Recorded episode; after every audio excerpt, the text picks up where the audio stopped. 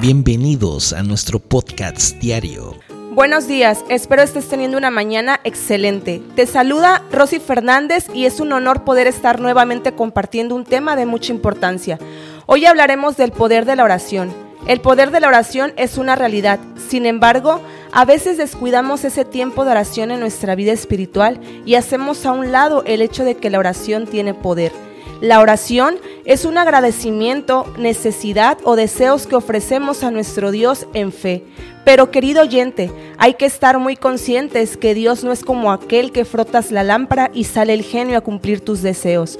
Dios no se basa en cumplir caprichos, Él te dará lo que necesitas en el tiempo y forma que Él crea conveniente.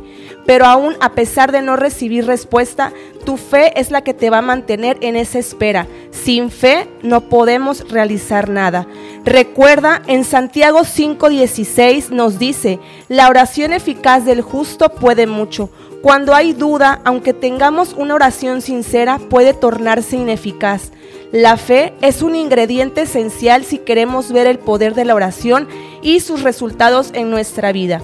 Asimismo, para que nuestra oración tenga poder debemos hacerla en obediencia, en fe, en perseverancia, en ayuno y con un corazón humilde, sin rencores, sin soberbia, sin estar en contiendas con el prójimo.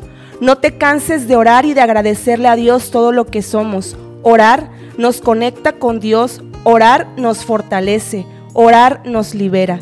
No me quiero ir sin antes decirte, que orar es una herramienta poderosa que Dios nos ha dado para conectarnos con Él, fortalecernos y liberarnos de nuestras ataduras.